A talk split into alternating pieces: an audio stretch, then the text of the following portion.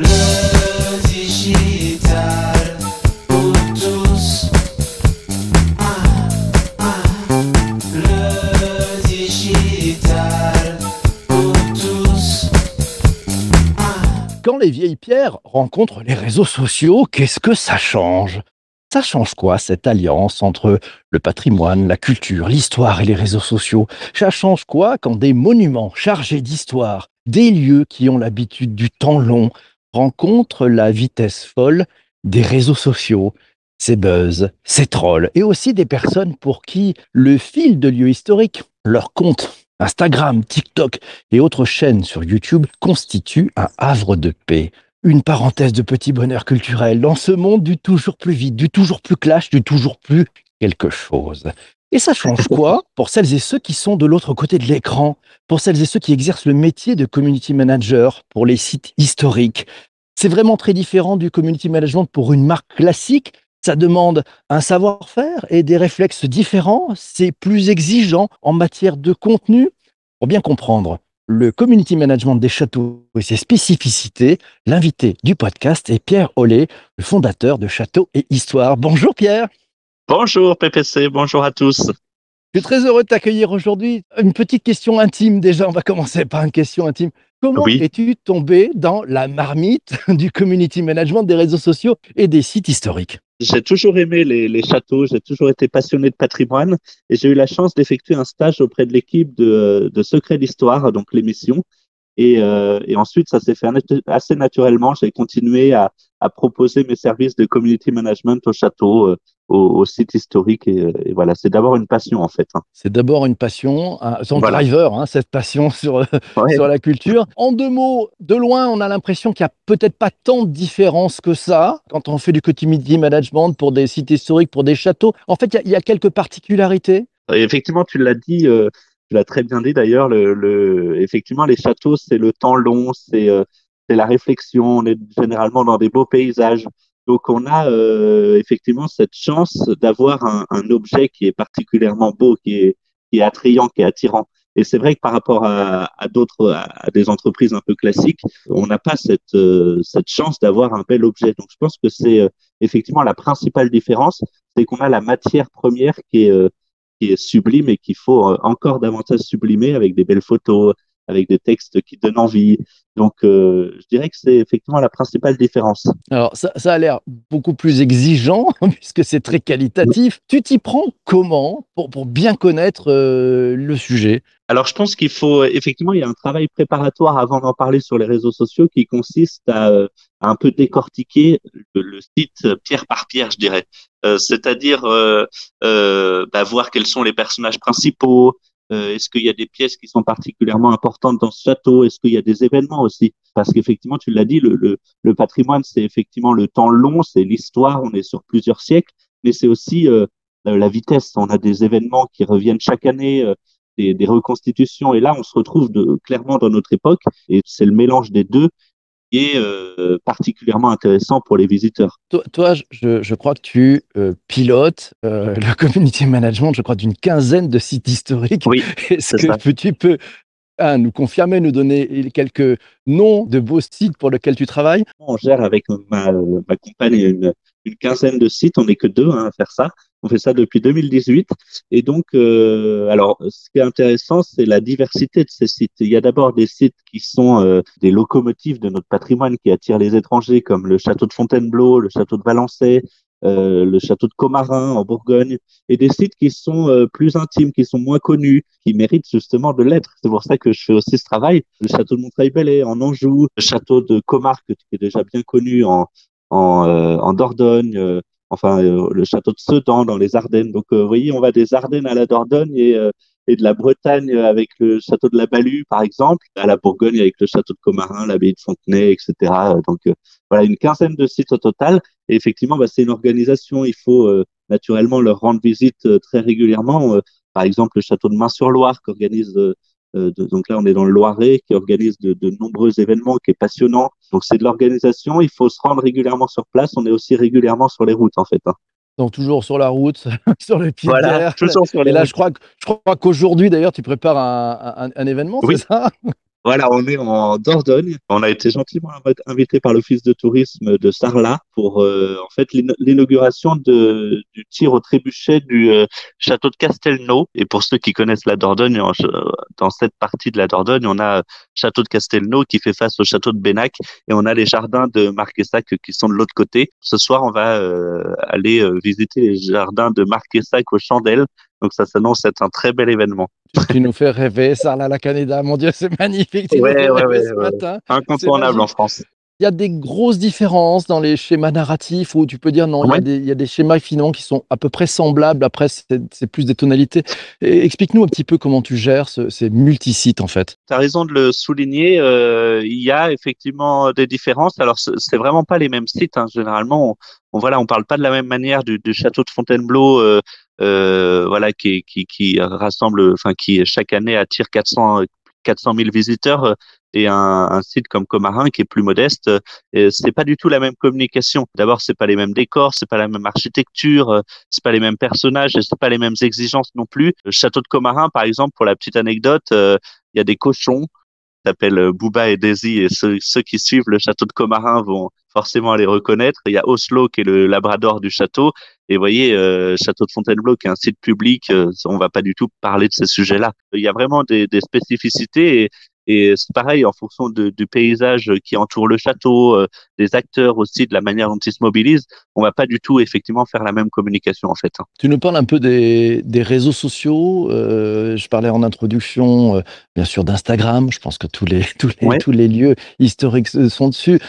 TikTok, ça, ça, ça prend aussi les, les, les sites historiques s'y mettent. Tu, tu leur conseilles d'y ouais. aller ou, ou, ou pas du tout?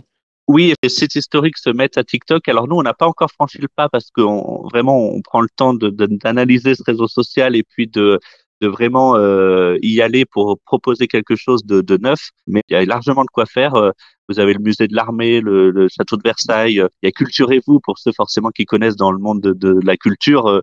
Il y, a, il y a vraiment des choses à faire et, et qui sont intéressantes et forcément qui attirent un, un public euh, qu'on n'aurait pas forcément attiré dans les châteaux. Donc c'est intéressant. Euh, avec TikTok, effectivement, oui, il y a des choses à faire, oui. Tu as fait des émules, Vincent nous dit qu'il euh, trouve ton métier génial, il veut en faire son, il veut faire ouais, son ouais, métier. Ouais. Voilà. ouais, généralement, c'est vrai que c'est un métier voilà. qui plaît parce tu, que. Tu bah, recrutes on, alors, c'est bien. Ouais, pas encore, mais ça viendra. Mais euh, oui, c'est un métier, c'est sûr que c'est un métier vraiment passionnant euh, parce que bah, on est vraiment, je trouve, au contact à la fois de, du, du, château en lui-même, on va, on va, on va un peu dans ses entrailles, quoi. On, on, va chercher la petite anecdote, des petites choses qui sont méconnues de, de la part de, de ceux qui le visitent, et puis on a un contact direct, et ça c'est vraiment passionnant avec euh, avec ceux qui, qui font son histoire actuelle, c'est-à-dire les propriétaires d'aujourd'hui. Je pense par exemple aux au, au, château de la Balue en, en Bretagne, Marie-Françoise Maton est une personne qui est vraiment passionnée, qui vous raconte son jardin presque la larme à l'œil tellement elle est amoureuse de ce jardin qu'elle a acquis en 2005. Et vraiment, c'est vraiment ce qui est intéressant, c'est que nous, on, on, voit vraiment les coulisses. Alors, on essaye de transmettre cette émotion euh, aux, aux, aux, abonnés et j'espère qu'on y arrive. Voilà. C'était la séquence émotion.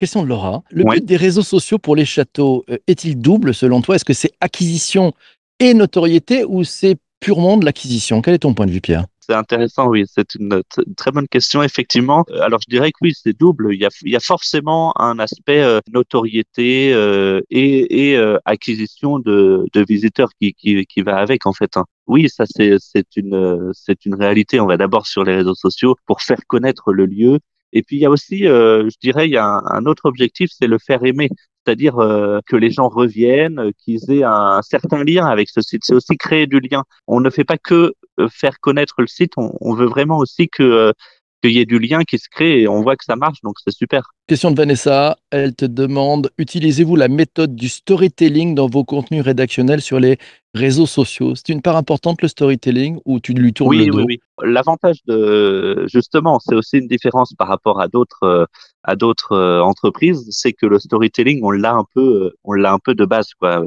C'est-à-dire qu'il est déjà, euh, il est déjà dans le site en lui-même. Généralement, l'histoire, on n'a pas besoin vraiment de l'écrire. Mais effectivement, bah, on rajoute, oui, euh, des, des, petits éléments. Alors, les, les, propriétaires sont toujours euh, aussi euh, partants pour nous aider à, à, à créer cette histoire, à créer l'univers en fait. Voilà, ce serait plutôt ça, c'est l'univers du du site. Euh, bah, les cochons, ça en fait typiquement partie. Les cochons du château de Comarin, c'est typiquement ça. Et puis après, bah, il y a l'histoire. Euh, on modifie pas l'histoire non plus. Par exemple, le château de Comarque, là, on n'est pas loin puisqu'on est en Dordogne. Le château de Comarque, euh, euh, le, Hubert de Comarque, le propriétaire, a complètement euh, fait revivre ce site qui était euh, complètement dans la végétation et et voilà, donc ça, c'est l'histoire, la, la réelle histoire. C'est ça qui est aussi intéressant, c'est qu'on n'a pas vraiment besoin de l'inventer, en fait. Question d'Isabelle, très pertinente puisqu'on parle des propriétaires. Elle te demande, les propriétaires sont très imaginatifs pour faire connaître et partager leur patrimoine. Tu nous diras si c'est toujours le cas. Est-ce que tu vois arriver une nouvelle génération et, cette nouvelle génération, elle s'y prend comment pour innover? Merci Isabelle pour ta, question. Oui, tu as, tu as raison. Les propriétaires sont, euh, sont, sont toujours très imaginatifs pour faire connaître, connaître le site. Et puis, euh, oui, ils vont vraiment, euh, ils sont un peu en avant, quoi. Ils vont, ils vont vraiment pour faire entrer leur site aussi dans l'histoire et dans l'histoire du 21e siècle. Forcément, il y a une nouvelle génération qui, qui rentre effectivement dans le domaine des châteaux et qui va qui va euh, révolutionner un petit peu la manière dont on va communiquer dessus. Par exemple, le château de Canon en Normandie, qui est très très fort sur euh, sur ça, qui va proposer des avant-après. C'est une très bonne manière de de montrer que euh, ben, quand, quand un visiteur entre dans un château qui paye son billet, et eh ben ça sert vraiment à quelque chose, ça sert à restaurer le patrimoine et à lui redonner un peu vie. Donc euh, oui, tout à fait, les propriétaires sont toujours très très très imaginatifs pour faire connaître aussi leur site. Tiens, Vincent te demande alors c'est aussi une petite blague. Les cochons ont-ils un compte Instagram? Les cochons dont tu nous parles ouais, ouais, ouais, sur Instagram? oui, oui, oui. oui, oui Il faut suivre quel compte? Oui, ça s'appelle Les Garçons de Comarin. C'est pas moi qui le gère et c'est marrant, c'est le propriétaire en direct qui, qui le gère parce que trouve, voilà, Isabelle parlait de, des propriétaires imaginatifs. Euh, Bertrand Voguet, par exemple, en fait partie. Euh, oui, bah oui, les garçons de Comarin. Oui. Je prends la question de, Laura. Elle te demande est-ce que tu te déplaces pour les photos ou les châteaux t'envoient de la matière selon tes demandes? Tu es, souvent en déplacement, tu vas filmer, tu, utilises un drone, de la techno. Raconte-nous un petit peu tes coulisses. Oui, oui, tout à fait. Ça, ça fait partie de, de, de ce qui est le meilleur dans le métier. Et je trouve que que c'est hyper important et on le fait vraiment avec beaucoup de passion, c'est qu'on se déplace dans les sites. Alors d'abord effectivement pour prendre des photos, pour avoir les, la meilleure qualité possible. Et, c'est marrant d'ailleurs parce qu'il y en a maintenant qui nous demandent de venir euh, uniquement pour faire des photos et donc pour utiliser pour leur site internet, etc. Et puis ça permet aussi de, de se replonger un peu dans l'histoire du site. Donc euh, tout à fait oui, on essaye de venir, euh, je dirais tous les deux trois mois maximum, oui et amener l'œil, l'œil des réseaux sociaux pour prendre les bonnes photos, les bons angles et aller à travailler l'histoire. Voilà, Tiens, commentaire d'ailleurs de, Vanessa, elle dit impossible d'avoir des haters dans, dans, ce domaine, selon elle. Ça t'arrive d'avoir des trolls sur des comptes, des, gens qui sont férus d'histoire et qui essayent d'aller chercher un peu de matière, de te mettre en porte-à-faux, ça arrive ça En fait, c'est assez rare. Euh, c'est plutôt des, des communautés qui sont euh, extrêmement bienveillantes, hein, qui vont pas du tout euh, chercher effectivement la petite bête. non, non, pas du tout. C'est pas du tout alors ça arrivait davantage quand euh, on gérait les comptes de, de Secret d'Histoire, là l'émission de Stéphane Bern. Là c'était un peu plus forcément parce que c'est plus visible et euh, euh, et il y a des critiques envers l'émission, mais sinon non, c'est vraiment bienveillant. Hein. Franchement, on a, très peu de commentaires négatifs. Bienveillance. J'aimerais que tu nous donnes aussi, et là c'est peut-être un, un, partage d'expérience. si je te demandais quel un, un de tes meilleurs moments, qu'est-ce qui te vient spontanément à l'esprit? Les, abonnés vont sentir l'humain en fait qu'il peut y avoir derrière les comptes. Et, euh, et parfois, oui, on a des commentaires qui sont euh, qui vraiment des gens qui prennent le temps de, de commenter en disant merci à la personne qui, est toujours là pour répondre, qui, euh, qui est toujours là pour apporter un peu de, bonheur dans, sur les réseaux sociaux justement. Et, euh, et oui, c'est toujours euh, c'est toujours agréable. Et comme quelqu'un qui qui, est euh, un, patron qui remercie son salarié. C'est ben, là en l'occurrence un abonné qui remercie son son community manager. Ça fait toujours plaisir. C'est toujours euh, toujours agréable, oui. Ton pire moment, le, gros bug, euh, un truc où tu dis des merde, on a, vraiment fait une grosse erreur. Il ça, ça doit arriver parce qu'il n'y a, que ceux qui ne font rien, qui ne se trompent jamais. Oui. tu, penses à quoi? Oui, il y en a. Bah, par exemple, par exemple, quand euh, on gérait euh, la, page de secret d'histoire, il y a eu euh, à un moment, il y, a, une émission qui était programmée et on avait tout préparé à l'avance et il se trouve que, que, que France Gall est décédé entre temps et l'émission a été déprogrammée sauf que les postes étaient déjà étaient déjà partis. Et, euh, et on s'en est pas rendu compte. On était, euh, il se trouve qu'on était, euh, on, on faisait une soirée à ce moment-là. Enfin, je faisais une soirée, et donc euh, voilà. après, bah, quand on voit tous les commentaires, c'est- pas très agréable, quoi. Donc ça, c'est un mauvais souvenir. Dernière question, puisque bon, cet épisode touche malheureusement à sa fin. La toute dernière question, justement, vous préparez beaucoup à l'avance ou il y a beaucoup de produits frais faits dans l'instantané? Il y a beaucoup de, de frais. Hein. En fait, en fait, j'aime pas programmer. Je trouve que programmer tous les jours de la semaine, c'est vraiment un truc que j'aime pas faire. Alors euh, peut-être qu'il faudrait, euh, voilà, euh, pour parler davantage de sujets, mais je, non, non, je préfère vraiment la spontanéité en fonction de, de comment je me sens. Je vais avoir peut-être plus d'inspiration. Vraiment, je préfère. c'est plus spontané, on va dire. Merci beaucoup d'être venu. Tu fais un métier passionnant.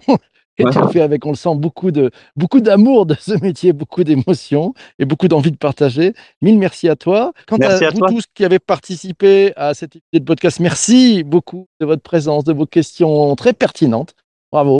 Euh, puis merci à toi aussi d'avoir écouté cet épisode du podcast sur ta plateforme de balado préférée. Ça fait un bien fou. Je te donne rendez-vous demain matin, 7h30, dans ouais, le débrief de la rédac. Je serai accompagné d'Alice. On va avoir besoin de toi. Oui, toi qui es en direct euh, le matin, viens participer avec nous. Viens nous dire ce que tu as appris cette semaine. On avait de, très beaux épisodes. hein. On, a parlé des réseaux sociaux et des châteaux. On a parlé de plein, plein de très belles choses. On a parlé de l'entertainment et du métaverse. On a parlé de la French Tech in the Alps. On a parlé des podcasts aussi, du futur des podcasts, des podcasts en 2022. Tu as noté des trucs qui t'intéressent? Viens participer avec nous demain matin. Fais, entendre ta voix. Voilà, si tu nous as découvert sur les plateformes de podcast, rendez-vous le matin sur LinkedIn, YouTube et Twitter, comme chaque matin à 7h30. Merci à vous tous, portez-vous bien et surtout, surtout, surtout, ne lâchez rien. Ciao, ciao, ciao.